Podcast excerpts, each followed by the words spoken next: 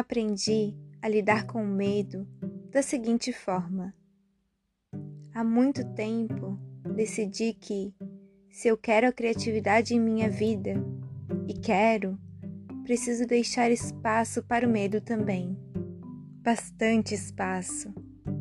Decidi que seria necessário construir uma vida interior ampla o suficiente para que o meu medo e a minha criatividade pudessem coexistir de modo pacífico, uma vez que, ao que tudo indica, estariam sempre juntos.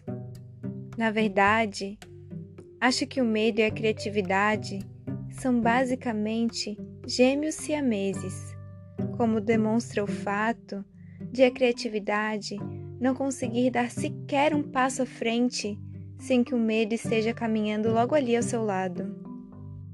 O medo e a criatividade dividiram o mesmo útero, nasceram ao mesmo tempo e ainda compartilham alguns órgãos vitais.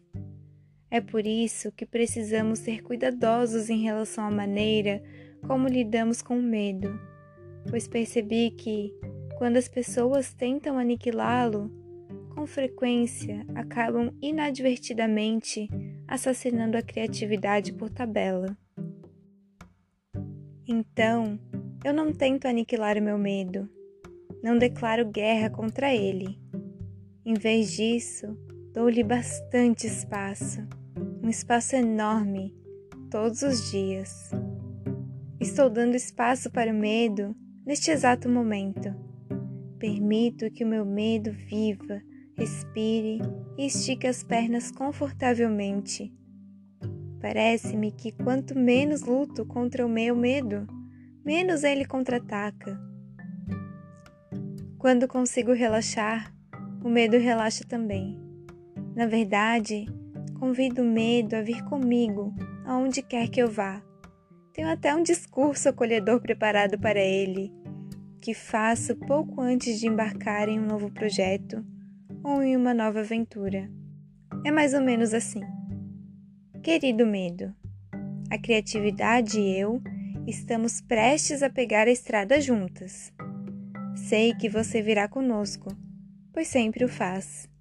Reconheço que você acredita ter um trabalho importante a desempenhar na minha vida e que leva esse trabalho a sério. Ao que parece, seu trabalho é me deixar completamente em pânico sempre que estou prestes a fazer qualquer coisa interessante. E, aliás, você faz um excelente trabalho. Então, fique à vontade para continuar fazê-lo, caso considere absolutamente necessário. Mas também estarei fazendo meu trabalho durante esta viagem, que é dar duro e permanecer focada. E a criatividade estará fazendo o trabalho dela, que é permanecer estimulante e inspiradora. Há espaço suficiente no carro para todos nós. Então fique à vontade mas entenda uma coisa: a criatividade e eu somos as únicas que vamos tomar decisões durante o percurso.